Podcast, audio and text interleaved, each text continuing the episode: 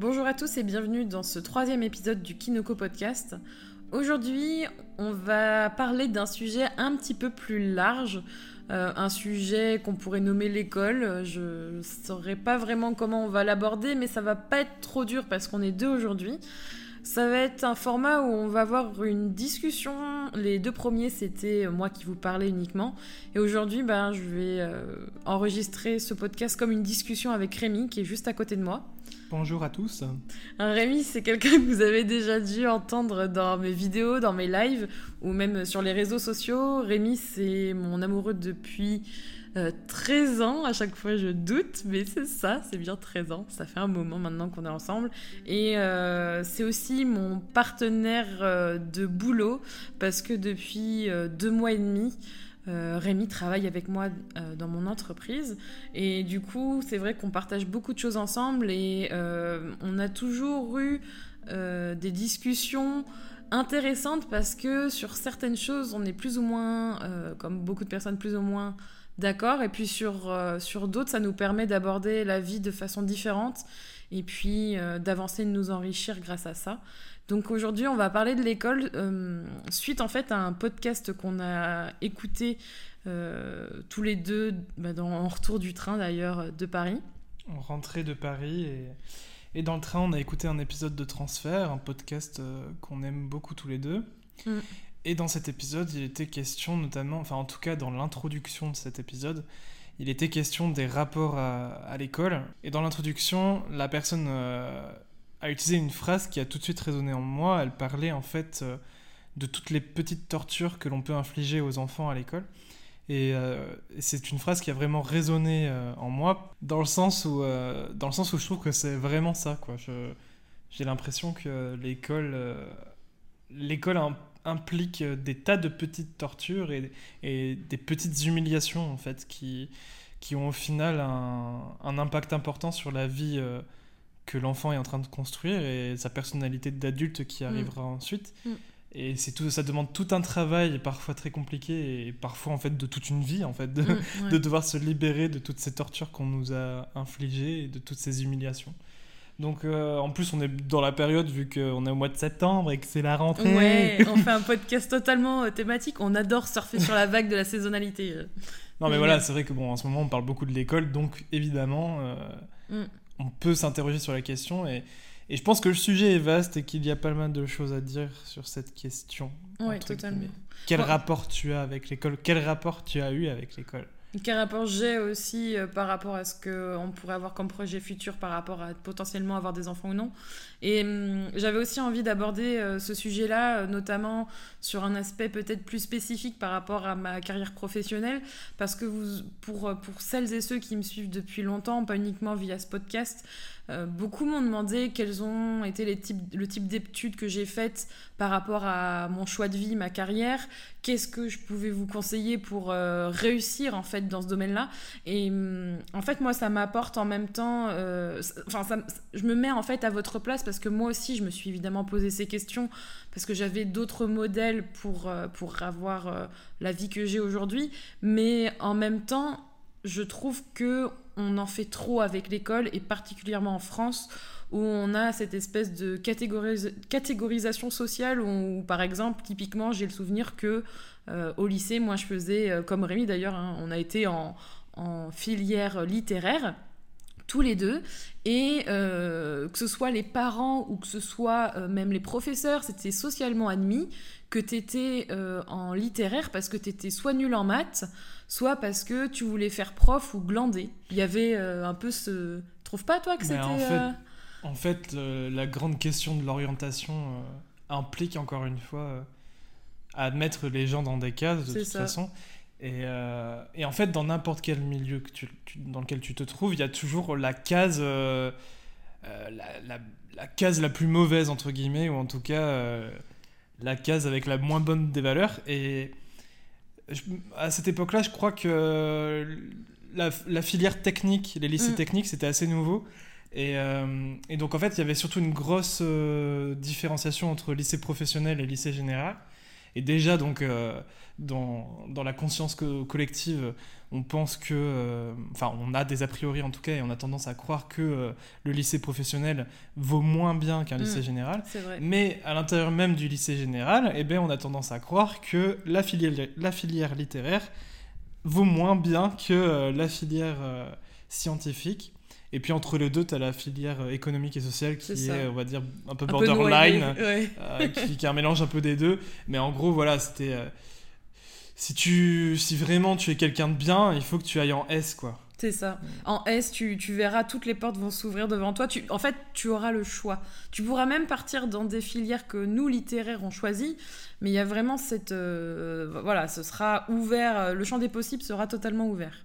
Et encore dans notre génération, je pense que euh, c'était beaucoup moins c'était beaucoup moins ancré que dans le passé je pense que c'est quelque chose avec le temps les choses euh, ont tendance à être euh, moins dures entre guillemets en tout cas on essaie de, de, mettre moins de frontières et, et, on essaie de moins rabaisser les gens j'ai l'impression en tout cas on, essaie de petit à petit on essaie de revaloriser les filières qui étaient un peu boudées ou qui, qui étaient montrées du doigt. Mm mais ça, ça l'était quand même toujours d'une certaine façon. Euh. Dans ce sens-là aussi, je voulais revenir sur euh, une anecdote euh, qu'on a tous les deux vécue parce qu'on a tous les deux à un moment été à l'université.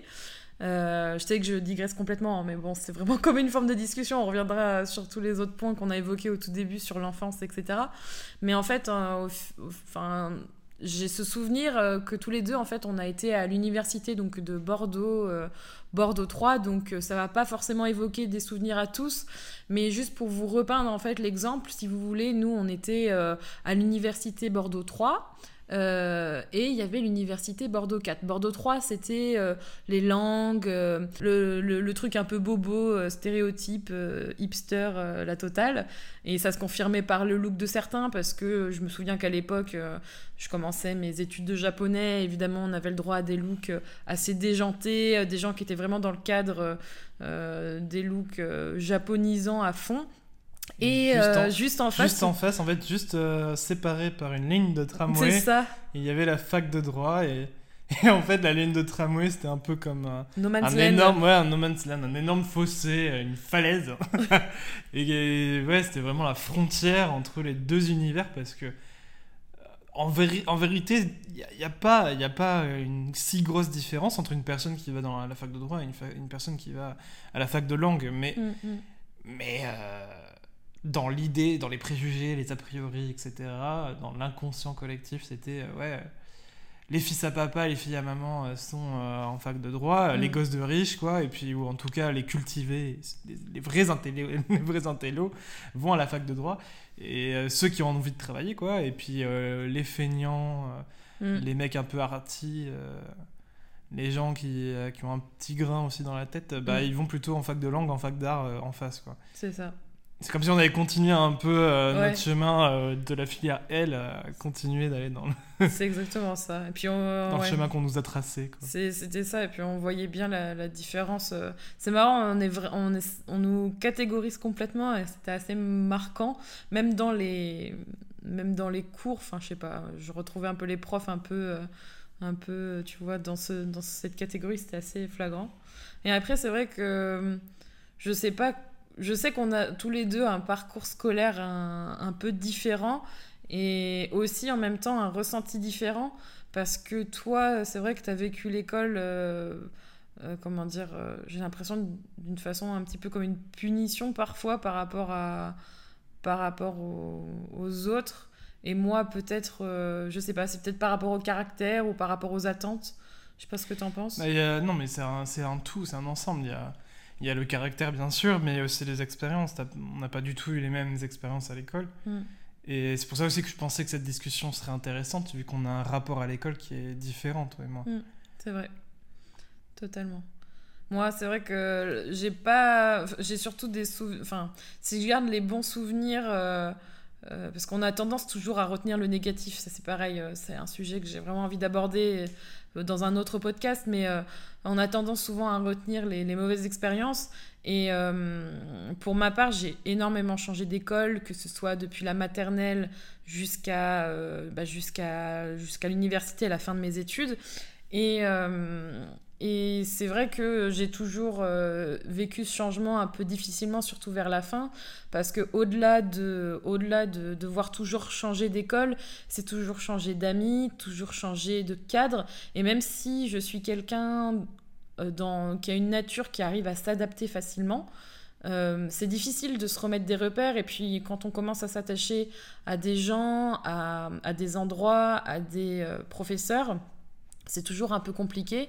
Et, et, en même temps, j'en garde d'excellents souvenirs, notamment, on parlait justement de, du fait que les littéraires, ils n'aimaient pas les maths et que euh, c'était de toute façon des, des gens, euh, voilà, on leur imposait euh, des profs pourris. Enfin, moi, j'ai souvenir d'un prof de maths en première L qui était dépressif et qui évitait à tout prix les, les rencontres parents-profs parce que clairement, il savait que quand on allait le voir, on allait poser des questions de pourquoi ma fille, elle avait deux de moyenne, tu vois.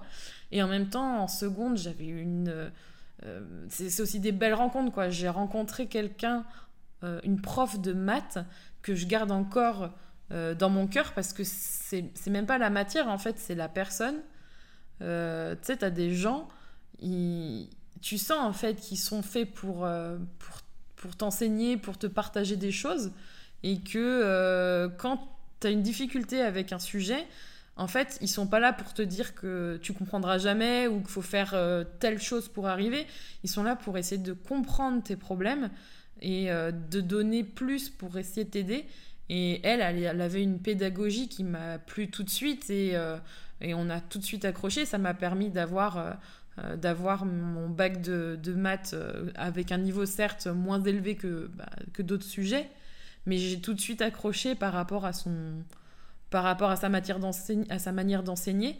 Et c'est vrai que voilà, après, euh, je trouve que ça, fait, ça se fait de plus en plus rare, les gens qui sont, euh, qui sont euh, comment dire, dédiés à ça. Mais je pense que toi, tu, tu, le sais bien par rapport à tes, par rapport à tes ambitions professionnelles, que avais, voilà, tu pourrais peut-être en parler plus. Pourquoi tu n'as pas continué? Pourquoi, pourquoi le métier d'enseignant bah, ça, j'aurais voulu en parler à la fin, mais bon, vu que t'en parles maintenant. Voilà, direct. moi, je, moi, je balance tout. je pensais que ça aurait été une bonne conclusion de partir sur ça, mais.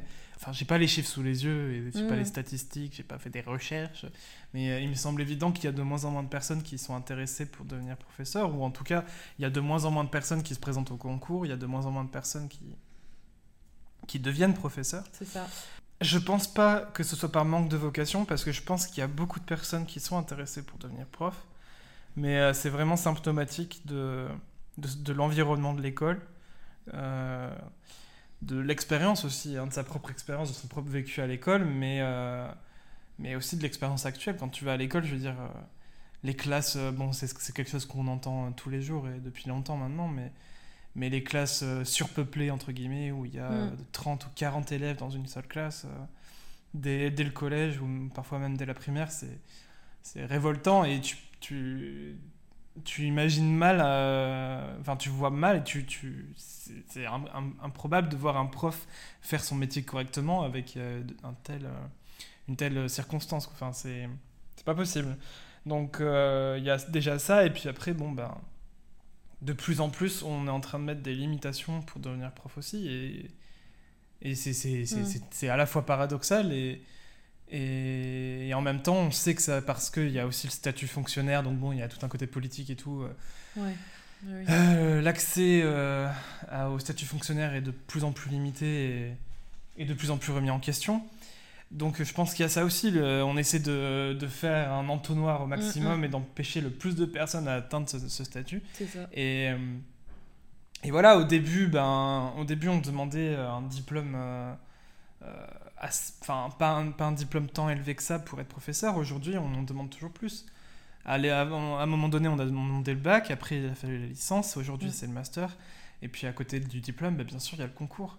Et, et je, je, trouve que on essaie. Bon, après, évidemment, mon caractère est et aussi là, on va me dire que je suis peut-être pas assez travailleur, que, que je, je, suis quelqu'un qui a tendance à laisser, euh, à, baisser les bras et tout ça. Bon, bref, ça, je peux le comprendre tout à fait. Et des personnes qui sont plus rigoureuses ou en tout cas qui ont plus de hargne mm. et, euh, et, qui, en veulent, et qui en veulent, y arriveront. Mais je, je, trouve que le système de concours sont là aussi pour euh, un peu dépiter les, les les étudiants et mm. les personnes qui voudraient atteindre ce métier. en tout cas, c'est très décourageant. Et, et toi, du coup Et donc, c'est. Ouais, voilà. Je, en tout cas, c'était une des raisons pour lesquelles je ne suis pas devenu prof au final, alors que c'était quelque chose qui vraiment me tenait à cœur. Bah oui, je me souviens que, enfin, depuis qu'on se connaît, c'est ton envie de transmettre et de, de devenir professeur, c'était quand même quelque chose qui te. J'ai qu'un mot en anglais qui ressort, mais qui te drivait. Genre, c'était bah, c'était un but, quoi. C'était mon indo. C'était mon indo.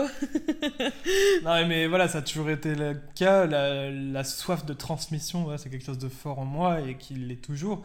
Et euh, je me suis juste, en fait. Euh, je me suis fait euh, une raison. Je me suis fait une raison sur, sur le fait que bah, pour transmettre, il n'y a pas que le métier de professeur, ou en tout cas, tu, tu, peux transmettre des choses sans pour autant le faire à travers ton métier, mm. et qu'il y a plein de façons différentes pour faire de la transmission.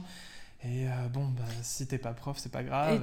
Et, toi, l'école, enfin, le fait de ne pas devenir professeur, euh, si tu devais citer juste, euh, je sais pas moi, deux, trois raisons pourquoi t'as pas été plus loin, il doit bien y avoir, je sais pas bah, moi. Comme je l'ai dit là, mais euh, si, si, on en vient à mon propre vécu, euh, bon, bah, d'une part, il y a la limite euh, du diplôme parce que les diplômes sont faits aujourd'hui d'une façon.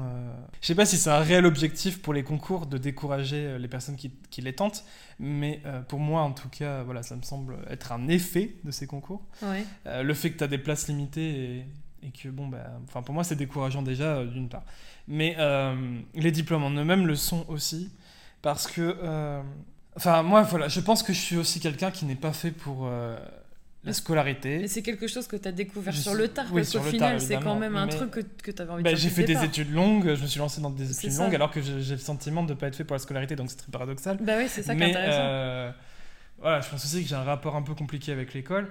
Mais bon, je suis pas, je pense que je, voilà, je suis pas fait pour entrer dans le moule de la scolarité en tout cas de cette scolarité-là qu'on nous propose en France.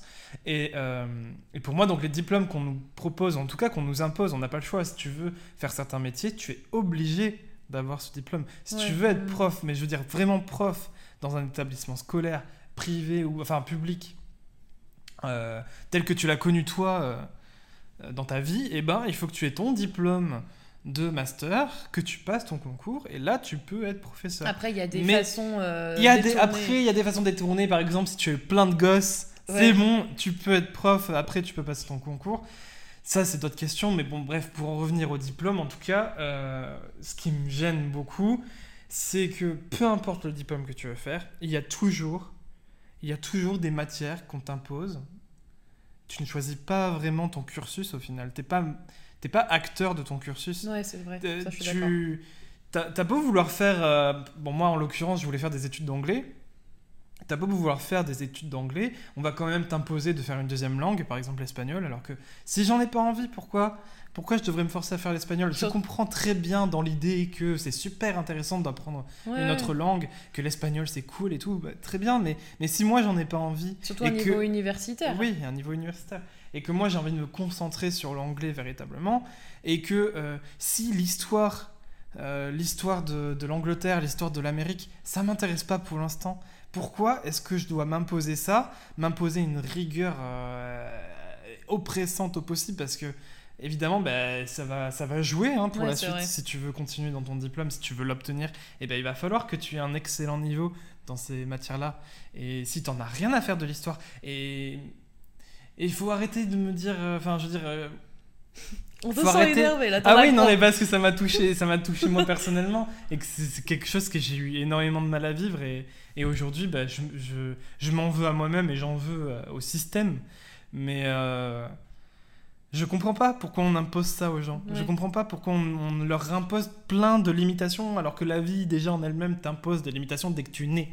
Tu vois Donc là en plus c'est les gens qui t'imposent des trucs et, donc tout cet aspect-là de tu veux être prof d'anglais, euh, on va te faire croire que tu as besoin de l'histoire de, ces pays-là. Et, encore une fois, je peux comprendre en quoi c'est intéressant pour mieux comprendre une culture, pour mieux comprendre une langue, mais pour enseigner une langue, je suis désolé, t'en as pas besoin. Mm. Et euh, on aura beau me dire, ouais, c'est super cool, moi j'ai adoré l'histoire euh, à l'université, à la fac, des profs actuellement qui enseignent l'anglais. Euh, je, peux concevoir que ça peut être mm. utile dans des cours, Mais dans ma propre expérience, tous les profs d'anglais que j'ai eu, aucun ne, m'a fait des cours sur l'histoire. Donc à quoi, à quoi ça leur a servi? Ça mm. leur a sans doute servi pour leur culture personnelle, pour, pour euh, leur propre expérience d'apprendre à l'université l'histoire. Oui, voilà, mais voilà, ça doit découler ton propre choix. Et je pense que c'est beaucoup plus intéressant que tu en deviennes l'acteur de cet enseignement, plutôt que tu le subisses comme ça euh, et que tu n'en aies pas le choix. Et du coup, sauf qu'en fait, tu es obligé, si tu veux être prof d'anglais, il faut que tu subisses cet enseignement. Moi, j'avais une prof d'anglais en seconde, je me souviens, qui m'a dit clairement que ce qu'elle avait appris pour devenir prof, donc euh, mmh. exactement ce que tu es en train de décrire, elle ne pouvait pas le restituer ou l'utiliser parce que de toute manière, c'est pas ce qu'on lui demandait. Donc c'est quand même ironique, on nous apprend des choses, on, nous apprend des choses qui nous servent pas. C'est comme là, je, lisais sur Twitter il y a pas longtemps, mmh. des trucs super concrets. Pourquoi on n'apprend pas à l'école? À, euh, à remplir une feuille d'impôt, à remplir, enfin, des, des choses du concret en fait. Enfin, c'est comme une langue. Du quotidien. Voilà, du quotidien, des choses qui vont vous servir pour de vrai. Des, des trucs. Mais ça, euh, après, personnellement, bon, c'est pas un réel problème pour moi. Euh, pour moi, du moment que ça découle d'un véritable choix, que toi, que toi, tu te diriges vers quelque chose de concret, c'est comme les du quotidien, les, les, que Tu, ouais, non, mais que tu te diriges vers des enseignements du, du quotidien entre guillemets, comme remplir la feuille d'impôt, enfin, des choses concrètes, on va dire ou que tu te diriges plus vers de la théorie ou, euh, ou de l'histoire, etc. Mais du moment que ça décolle de ton propre, que ça découle de ton mm. propre choix, euh, voilà, je comprends. Et, euh, et là, en l'occurrence, en fait, il y a aussi la question de, pour obtenir un diplôme, il faut que tu aies fait un certain nombre d'heures, tu vois, dans tes cours. Et du coup, j'ai l'impression qu'en fait, quand on va faire un cursus universitaire, eh ben, les personnes qui vont choisir le programme, ils vont dire tiens, on va leur mettre des heures d'histoire, des heures de trucs, parce qu'en fait, au final, ils savent pas quoi foutre dans leur putain de cursus.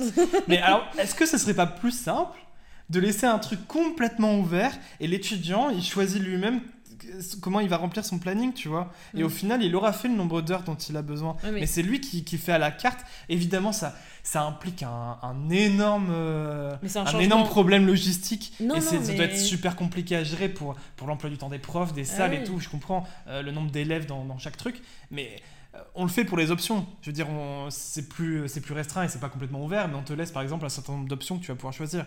Mais euh, dans l'idéal, moi je verrais bien un truc complètement ouvert. Et puis si tu as envie de mettre de la philo, mais t'en mets. Si tu as envie de foutre des trucs. Ouais, mais regarde, ça, pose un, ça pose un souci même plus profond. Parce que ça, c'est même dès le, dès le départ. Mm. En fait, c'est mettre la personne, enfin la personne, l'apprenant, mm. au milieu en fait de son, de son apprentissage. Bah, ça veut dire que c'est ça. Mm. Mais en fait, notre système, et même je sais même pas s'il existe un système comme ça, euh, j'en sais rien. Mais en tout cas, dans notre modèle français, c'est genre bouffe mon cours, tu te tais, écoute ce que je te dis et. Tu es, euh, spectateur. bon, après, à l'université, on te fait croire le truc de euh, oui, alors les cours qu'on vous propose à l'université, c'est 40% du travail, les 60%, c'est vous qui devez faire le travail à la maison, des recherches, de la lecture. et c'est comme ça que vous allez avoir votre diplôme, quoi. C'est pas pas juste en faisant en cours et en écoutant. Ah Mais euh, bon, ouais, il y, y, a ce gros problème-là. Mm. Et puis, euh, encore une fois, si tu veux être prof, bah, si tu veux être prof d'anglais, bah, tu vas faire une licence d'anglais. Le problème, c'est qu'on va pas t'enseigner véritablement le métier de professeur directement. Et au final, tu vas, tu vas commencer à faire de la pédagogie, tout ça, vraiment euh, mettre le, la main, la patte sur le métier de prof. genre deux ans, juste deux ans avant de passer ton concours et c'est trop court. Comment tu veux être un prof vraiment qualifié une fois arrivé sur le terrain si tu as juste eu deux ans pour vraiment euh, euh, commencer à réfléchir aux questions de pédagogie? Enfin, je, trouve que c'est tellement insensé. Et c'est pour ça que, comme tu dis, on me dirait que je suis énervé. Ah mais parce, que, parce que oui, parce que ça m'énerve, oui, c'est sûr. Mais je sais, parce que dans le fond, je, je, te connais bien, évidemment. Et je sais à quel point c'est dur, quoi, parce que on passe quand même énormément de notre temps à l'école. Enfin, nous, on est, on est quand même encore jeunes, on a 26 ans, donc on est sorti de l'école euh, quand même il n'y a pas très longtemps. Moi, j'ai été, euh, j'ai été diplômée euh, il n'y a pas si longtemps que ça, parce que ça doit faire deux ans en fait que, j'ai mon, double master.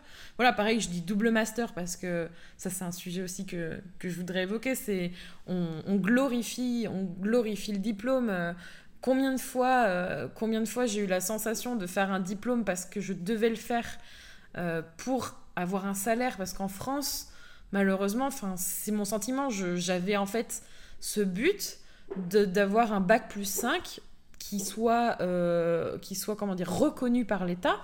Reconnu par l'État parce que cette reconnaissance me permettra d'être rémunéré à ma juste valeur ce qui est totalement aberrant parce qu'au final aujourd'hui Est-ce que ça me sert d'avoir un bac plus 5 Sûrement, parce que ça légitime au regard de la société de mes clients une certaine compétence, et que là on parle beaucoup de négatifs, mais évidemment qu'on apprend plein de choses intéressantes à l'école, et que évidemment ça nous ouvre des portes, mais dans un autre côté, pour ma part en tout cas, j'ai quand même eu la sensation très forte, et je pense qu'elle est partagée par beaucoup de personnes qui font des écoles notamment, euh, parce que là, on n'est plus dans le, on n'est plus dans le système euh, public où normalement l'école est quand même en grande partie gratuite, même s'il y a des frais de scolarité, c'est un autre sujet.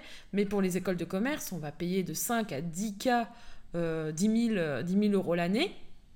Et du coup, pour moi, j'ai vraiment, euh, même si je sais que ça a un coût, c'est une école privée, mais j'ai vraiment cette sensation des fois d'acheter mon diplôme, d'acheter en fait à crédit euh, mon, euh, mon niveau de salaire. Parce qu'au-delà d'avoir des compétences et une expérience et une ouverture de réseau, etc., j'ai quand même eu cette sensation d'un côté d'acheter mon diplôme. Bah, c'est dramatique. C'est un peu le. Enfin, je ne suis pas là en mode euh, critique de la, de la mondialisation, mais c'est un modèle qui vient un peu des États-Unis, quoi. c'est pareil, tu allais dans les grandes écoles et puis bon, bah quand tu sais que ton diplôme il vient de Harvard ou, de je ne sais quelle école euh, surcotée, bah c'est bon. Mais d'un autre côté. Et donc d'une certaine façon, oui, tu as acheté ton diplôme, même si tu, même si as bossé pour l'avoir et tout ça. Euh, enfin, c'est mal, c'est. Et d'un autre côté, tu vois, on dit que euh, on, comme tu dis, on glorifie les diplômes, et d'un autre côté, dans la vie réelle, en pratique bah, quand tu es surdiplômé, bah, tu es dans la merde parce que tu trouves pas de boulot, parce que les entreprises. Elles en ont pas besoin de ça. Elles, en ont pas elles, ont... elles peuvent en avoir besoin, ou elles en ont pas besoin, mais c'est surtout qu'elles peuvent pas forcément te payer euh, par rapport à. À ce que tu mérites d'avoir. Ouais, totalement. Euh, et, ça te fout dans la merde. Et puis en plus, le, gros souci aussi, c'est que j'ai l'impression que, en fait, notre modèle d'études, euh, notre modèle d'école, de scolarité, il est super ancien et, et, il est en décalage total avec le monde du travail actuel les entreprises actuellement, le, monde du travail nous demande de l'expérience de, de, l'expérience réelle sur le terrain, enfin le côté pratique au final, alors que l'école, elle nous met à fond sur la théorie, toujours plus de théorie et euh, on éloigne le plus possible la pratique. Et euh, mm, c'est vrai. Et donc en fait, on est dans une merde pas possible parce qu'on est donc sur ce modèle à l'ancienne et qui est en décalage total avec le monde du travail et le monde de l'entreprise actuelle. Et, en fait, une fois qu'on a terminé donc notre cursus, eh ben on répond pas à la demande. Et donc en fait, la moitié de notre vie qu'on a passé à étudier et tout, ben eh bien, enfin, ça colle pas avec le monde actuel d'aujourd'hui. C'est vrai que j'ai jamais autant appris qu'en étant à moitié dans une, une, société ou une entreprise et à moitié à l'école. Ça, c'est la première fois que je l'ai vécu euh, ben, en, en, école de commerce où là, je faisais moitié, euh, moitié école, moitié euh, entreprise. Et c'est aussi ce, que permet, je pense, une école privée en soi, parce que ça demande d'appliquer tes connaissances. C'est pour ça que j'ai adoré, c'est que j'ai pu appliquer tout ce que j'ai soit appris par moi-même, soit appris à l'école, ou les deux à la fois, dans un cadre professionnel, certes, toujours pas très valorisé par rapport à l'aspect pécunier de la chose. Et on connaît tous cette demande d'emploi, de stage ou de contrat pro qui demande un ou deux ans d'expérience alors que ça, doit être en fait le premier contrat d'une personne qui est en études et qui veut rentrer dans, dans la vie active. Donc ça c'est très très drôle. Mais ça reste quand même un super modèle de, de faire moitié théorie, moitié pratique ou euh, je sais pas, moi, à l'école, ce qui m'a beaucoup manqué et ce qui n'était pas du tout valorisé, ou comme une matière poubelle, c'est tout ce qui est le truc artistique, mais pas dans le sens on va apprendre cette, euh, ces fucking flûtes, la mélodie, parce que tu dois avoir 12 de moyenne pour pas faire plomber ta moyenne. Tu sais, tu fais ta flûte là qu'on t'a acheté à, 10 balles et, euh, et, tu fais chier tes parents parce que tu essayes d'apprendre ta mélodie, mais ça te fait même pas plaisir, parce que t'as même pas choisi.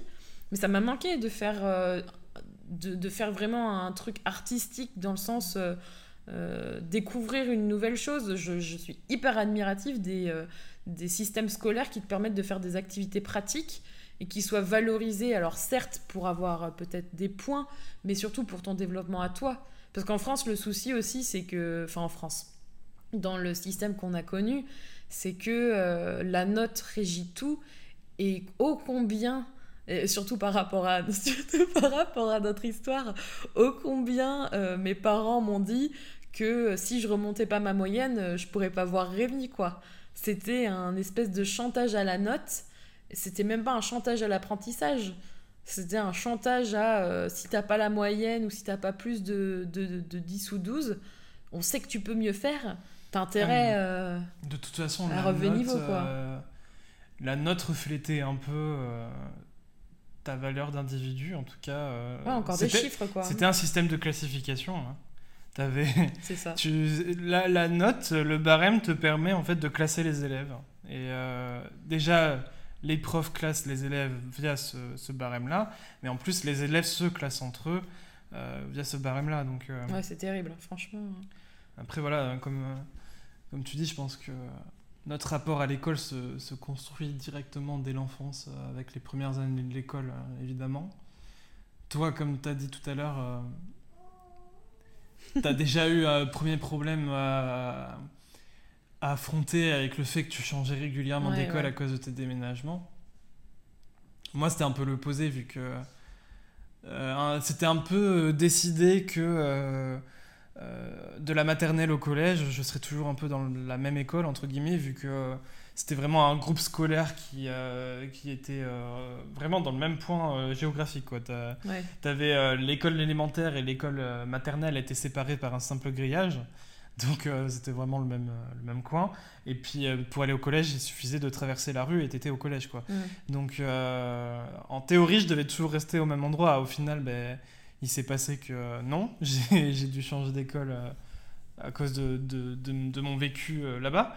Mais déjà, et donc il y a ces problèmes extérieurs qui viennent, que, tu dois, que je dois changer d'école ou pas régulièrement. Mais ensuite, dès, à l'intérieur des écoles et du système scolaire euh, tel qu'on le connaît euh, à notre époque, mais qui n'a pas beaucoup changé aujourd'hui. je trouve pas, je trouve pas. Euh, ben, c'est là où on retrouve toutes les petites tortures, comme, comme elle disait dans, dans l'épisode de transfert, et qui, qui ont un réel impact sur la personne qui va, qui, sur l'adulte qui est en devenir en fait, comme quoi, par exemple, qui est en train de se construire. Pour toi. Mais pour moi.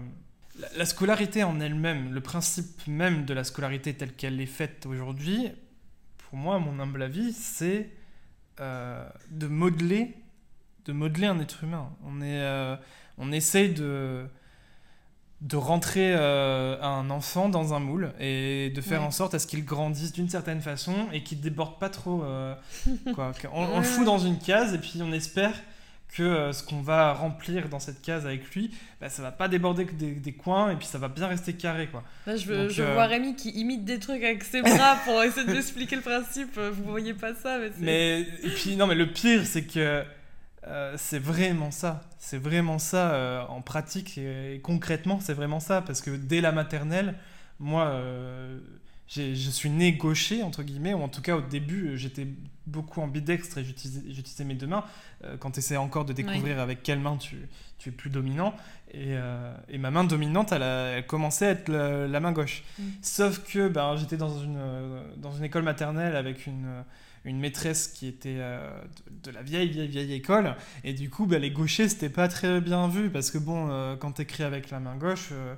Euh, alors je sais pas d'où ça vient cette idée. Mais, oui, je comprends pas trop. mais tu, tu aurais tendance à salir un peu. Euh, ah, c'est dommage. Salir ce que t'écris, je sais pas. Enfin, c'est. En, tout cas, c'était pas très bien d'être coché. Ouais. Et donc, dès ces premiers moments où, euh, où tu rentres à l'école, eh ben, on m'a imposé la main droite. Donc, à chaque fois que j'utilisais la main gauche, eh ben, je, me, je, me tape, je me prenais une claque. Quoi. Je me prenais, on me tirait les oreilles. Ou, euh, on, me retirait euh, le crayon que j'avais dans la main et il fallait non, j'utilise la main droite. Et donc, euh, eh ben, j'ai fini par devenir droitier. J'ai fini par rentrer dans cette putain de case parce que ben, hein, au bout d'un moment ça rentre. Donc ouais, ça c'est pour moi c'est vraiment une petite torture, hein, ça c'est sûr. Et ça commence comme ça, doucement. Après bon bah il y a tout le côté aussi. Doucement. Faut, pas. Bah ça reste quand même une certaine violence. Ouais, mais tu vois c'est systématique aussi. Hein. c'est pas, je veux dire c'est pas non plus. Enfin, je veux dire, c'est pas non plus un coup de pied au cul, on va pas non plus te faire une réelle torture, entre guillemets, tu vois, même si c'est euh, de la violence physique quand même, parce qu'on te, tire, on te tire les oreilles, par exemple, on, te met une tape sur la main.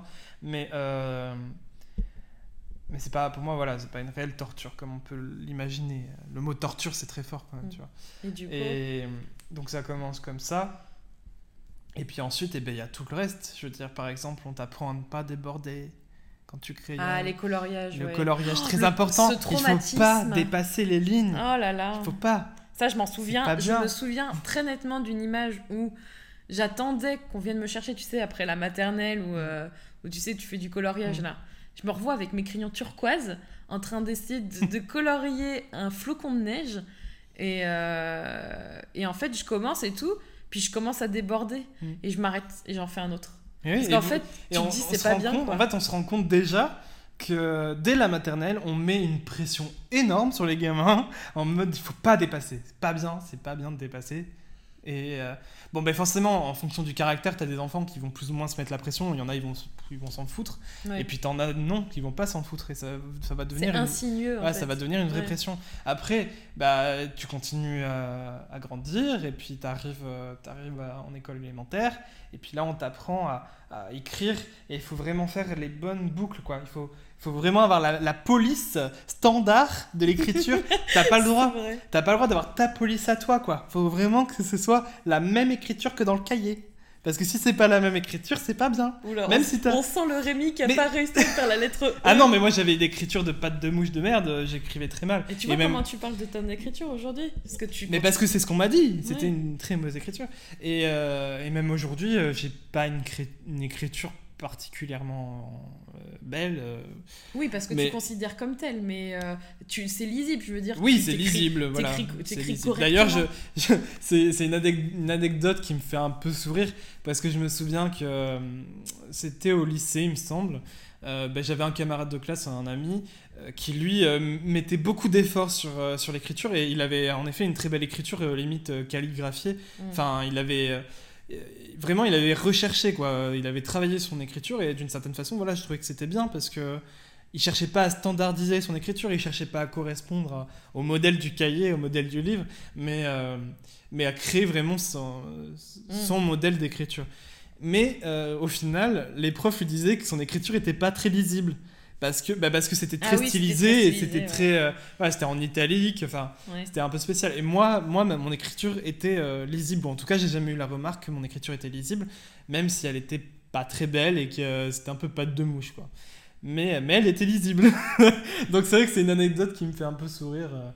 et, et voilà, donc on continue, on continue comme ça avec l'écriture. Et puis il y a la lecture aussi. hein, Ah oui, la ça. lecture. Mm. Bon, c'est là où j'ai commencé avoir mes difficultés parce que j'ai, euh, on a découvert que j'étais dyslexique. Et euh, heureusement, j'ai eu la chance à ce moment-là d'avoir une maîtresse qui, euh, qui, n'est- qui, qui n'a pas, euh, qui montrait pas du doigt en tout cas les, les élèves qui avaient du retard et, euh, et que même bon, ben, si tu avais du temps, si tu mettais du temps à, à apprendre à lire et que tu faisais partie des enfants qui bah, qui toujours au mois de décembre n'arrivaient pas à lire, et ben c'était pas grave. Et c'est vrai que je me souviens qu'à cette époque-là, j'ai pas eu, euh, j'ai pas eu cette sensation d'être un cancre ou d'être ou d'avoir du retard, alors que si j'en avais. Mm. Mais comme ma maîtresse ne, ne me l'a pas fait ressentir, et ben je l'ai pas vécu comme ça. Donc euh, j'avais moins cette pression. Et au final, oui, j'ai appris à lire. Et ça a pris du temps, mais, mais j'ai appris à lire. Mm. Et euh, puis voilà, donc il y a, y a toutes ces petites tortures que les profs t'imposent. Et puis alors, je me souviens, du coup, les, les profs qui sont vraiment sévères, tu sais, et puis je me que tu sais qu'ils ont vraiment de grosses attentes et il faut vraiment que, tu, que toi tu débordes pas de la case avec eux. Mm. Je me souviens qu'à chaque fois que les profs, que ces profs-là, ils, ils traversaient la, la classe et Ah oui. allaient de rangée en rangée, Oui. et que je savais que quand ils arrivaient euh, À mon niveau. derrière mon dos, là je commençais à frissonner, mais parce que euh, vraiment c'est physique quoi, tu, tu ressens un, un mal-être tellement fort que ça en devient physique, et vraiment j'avais des frissons quoi, et je me sentais pas bien. Et euh, je, me, et- je me rends compte que. Enfin, je me rends compte de ne pas avoir. Enfin, enfin moi, moi j'ai vraiment le, le, le côté. euh, l'autre côté de la face, parce que Mm. j'ai jamais euh, vraiment eu de difficultés à l'école. Au contraire, j'ai toujours surfé sur la vague, en gros. Mm. J'ai jamais eu de soucis à, à apprendre. Au contraire, voilà, moi j'apprenais mes leçons en faisant 36 choses à la fois. Et je, je montais d'un cran si on me demandait d'en faire un peu plus, histoire Mm. de. En fait, juste de satisfaire la personne. Mais ça me satisfait même pas moi, ça, me, ça satisfaisait la personne en face. Et euh, toi, d'un côté, on, on te demandait beaucoup pour arriver à un certain standard. Et moi, je satisfaisais ce standard, mais j'allais pas plus loin en fait.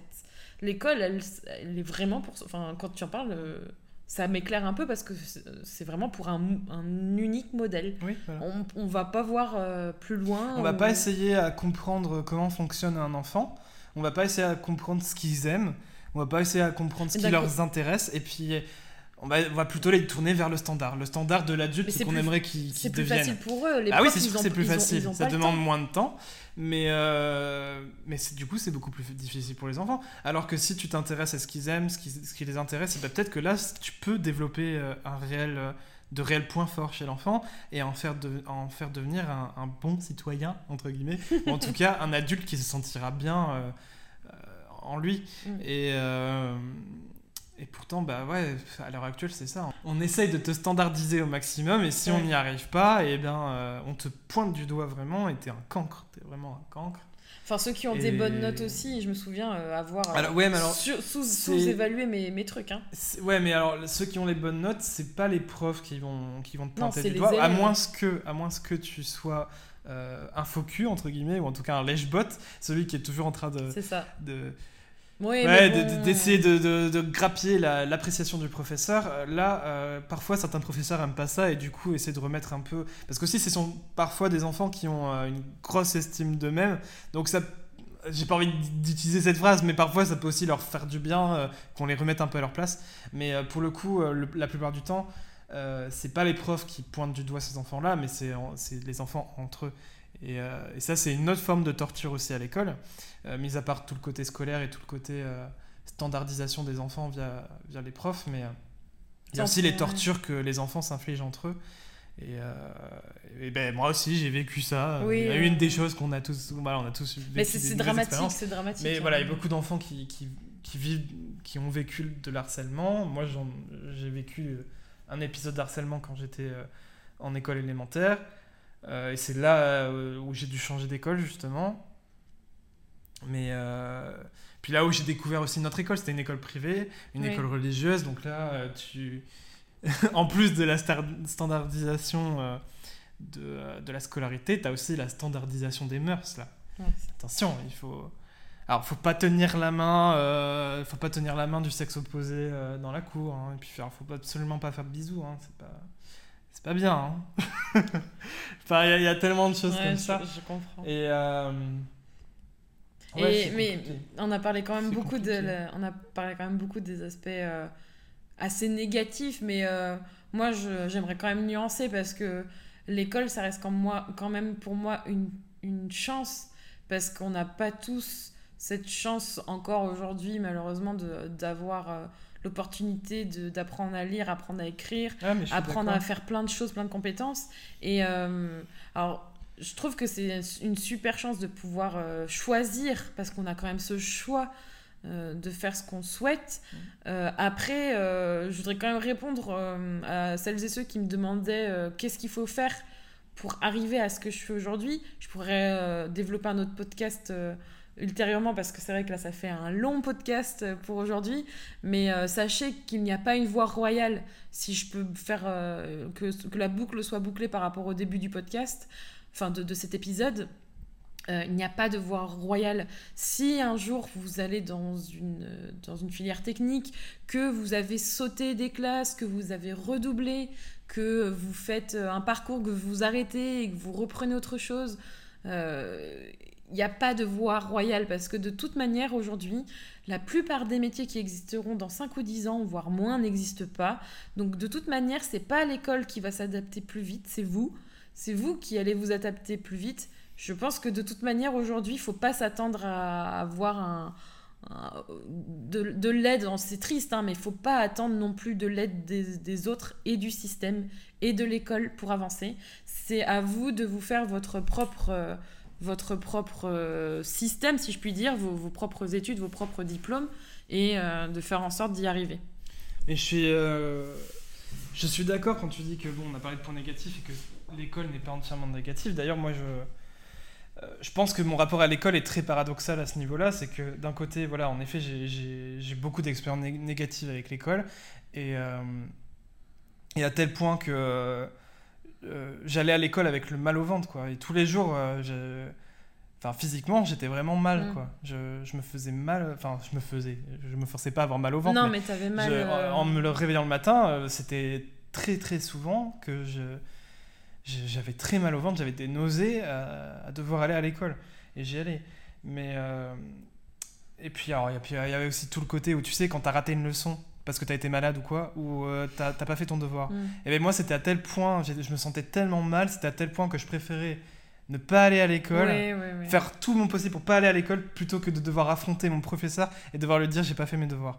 Et et alors le pire c'est que c'est un cercle vicieux quoi, parce que bah, du coup tu retournes pas à l'école, tu ne fais toujours pas tes devoirs et, ça n'en finit jamais. Et c'est mais moi ça me, ce, truc ça m'a suivi jusqu'à la fac et, et, à la fac c'est notamment comme ça que j'ai pu rater euh, des, euh, des, matières entières parce que à force de rater des cours et de pas réussir à les rattraper parce que bah, parce que t'as pas forcément de lien avec tes camarades euh, de classe de cette année là, bah, et bah, tu te fous dans la merde de plus en plus et c'est un vrai cercle vicieux. Mais euh, à côté de ça, c'est paradoxal parce que, parce que j'ai quand même fait des études longues. Parce et, que, tu avais envie de devenir prof. Parce que j'avais envie, de, de, rester toute ta vie dans une oui, école. c'est ça. Et, et euh, ouais, et, je sais pas, c'est très bizarre. Et, et mes souvenirs, euh, j'ai de très très bons souvenirs à l'école aussi parce que j'avais de j'avais des, j'avais des amis euh, cette nostalgie et voilà j'ai une nostalgie j'ai quand même une nostalgie agréable et, euh, et des souvenirs très très heureux euh, à l'école. Donc oui j'ai un rapport très paradoxal un côté vraiment vraiment va des rétro satanas de l'école parce que parce que je la repousse et qu'elle m'a fait trop de mal et que j'en veux plus. Et d'un autre côté j'ai du mal à m'en à m'en lâcher et et, à ne pas y retourner. Enfin, même si j'ai pas fait prof, j'ai quand même fait animateur en école élémentaire et je suis resté euh, trois ans en école élémentaire euh, à faire mon travail. Donc euh, bah, voilà, c'est vrai que c'est un rapport très très paradoxal à l'école et c'est pour ça que je suis tout à fait d'accord avec toi que tu dis il n'y a, y a pas que des points négatifs, il y a aussi des positifs, mais ce qui est sûr, et je pense qu'on pourra peut-être conclure sur ça, mm c'est que c'est une époque de la vie qui est très importante pour une personne et euh, qui euh, chaque chose euh, chaque chose positive ou négative a un réel impact sur, sur un individu et, et, va vraiment construire la personnalité de l'adulte qui, qui, est en devenir en fait chez, chez l'enfant. Donc il y a quand même beaucoup de choses à changer et il faut faire beaucoup faut faire très attention. Les, les personnes qui travaillent dans les écoles il faut vraiment faire très attention aux enfants et et il faut penser aux adultes qui vont devenir, quoi, parce que mm. c'est là où tout se joue, en fait. C'est mm. vraiment là où tout se joue. Après, je comprends euh, le mal-être, euh, c'est tellement. Enfin. c'est tellement global, je, je, peux pas me mettre à la place des enseignants, des profs et tout, mais pour avoir été un peu de l'autre côté de la barrière, euh, enfin, quand tu as, as été dans ce processus de devenir prof, mm. et puis même par rapport à nos amis, parce qu'on on a des amis aussi qui souhaitaient devenir prof ou qui le sont, et hum, et c'est dur, quoi, parce qu'il faut répondre à un système, en fait. Tout le monde doit répondre à un système. Euh, euh, il y a les élèves, il y a les profs, puis maintenant, il y a la pression des parents, parce que les parents veulent inclure euh, leur, leur, jugement et leurs valeurs dans, le, dans ce système pour, pour que ça réponde à, leur, à leurs attentes. Et c'est difficile. Donc, personnellement, moi, l'école, je l'ai vécu très bien d'un point de vue scolarité d'un point de vue euh, social, personnel par rapport à d'autres sujets, beaucoup moins. J'aurais peut-être l'occasion d'en reparler, mais hum, c'est vrai que je suis d'accord avec toi. C'est tellement une phase cruciale, en fait, l'éducation euh, à l'école. Il faut pas en attendre non plus de trop, dans le sens où ça va pas répondre à toutes les attentes, que ce soit les vôtres ou celles des parents. Et même si vous allez vous construire, en fait, euh, là, je sais pas, peut-être que vous allez faire une formation, parce qu'il n'y a pas que l'école, dans le sens propre du terme qu'on entend, euh, de, je sais pas moi, de 3 à 18 ans et plus, ou 20 ans sur les, les études supérieures. Il y a aussi l'école quand on est adulte, parce qu'il y en a, ils font des formations. Je sais que ça peut avoir des séquelles sur ce type de, de processus après, pour, pour les personnes qui continuent à faire des formations. Mais en tout cas, euh, ce qui est important, c'est de toujours garder cette soif d'apprendre et de pas être dégoûté en fait par ce, ce comment dire, euh, bah, l'école dans le sens, euh, c'est l'endroit quoi. Faut vraiment garder la soif d'apprendre quoi, parce que c'est hyper important. En, conclusion, même s'il faut pas se dégoûter, franchement, enfin, je trouve que l'école c'est pas une question qui va de soi et si bon aujourd'hui c'est pas un projet etc, on va pas avoir des enfants tout de suite, mais mais si aujourd'hui j'avais un enfant et et que la question euh, venait à se poser, je ne saurais pas dire si euh, je serais capable d'envoyer mon, enfant à l'école ou pas. c'est vraiment une mm. question compliquée, je trouve. Mm. À réfléchir du coup, parce que Pour info, ce n'est pas pour tout de suite. ce n'est pas prévu au programme. Mais voilà, donc du coup, ben, on va finir là-dessus, hein, sur ce petit suspense qui va durer un moment. Et euh, c'est un format assez long vu que je vois que ça fait un moment qu'on parle. On verra bien euh, ce que ça donne, comment on peut euh, refaire ça, mais en tout cas, je trouve que c'est sympa et on avait envie d'essayer de retranscrire un peu les discussions qu'on pouvait avoir qui partaient euh, un peu dans tous les sens sur un sujet ou un thème particulier pour vous partager ça. À voir avec vos retours si, si vous trouvez que c'est trop long ou pas. Si jamais ça vous gêne pas que ce soit long, ben, on continuera à faire des trucs longs. Des trucs très longs. et si c'est trop long, ben, on essaiera de. De structurer, réduire, réduire restructurer, condenser ça une prochaine fois. Mais je pense que ça peut être intéressant pour, euh, bah, pour le podcast euh, d'avoir euh, deux voix au lieu d'une et puis même d'autres voix parce que c'est aussi ça qui fait la richesse des, des expériences, c'est d'avoir celle des autres. Donc à voir pour la suite. En tout cas, merci d'avoir écouté ce podcast. On se retrouve pour un nouvel épisode bientôt. Je vous dis à bientôt. Prenez soin de vous.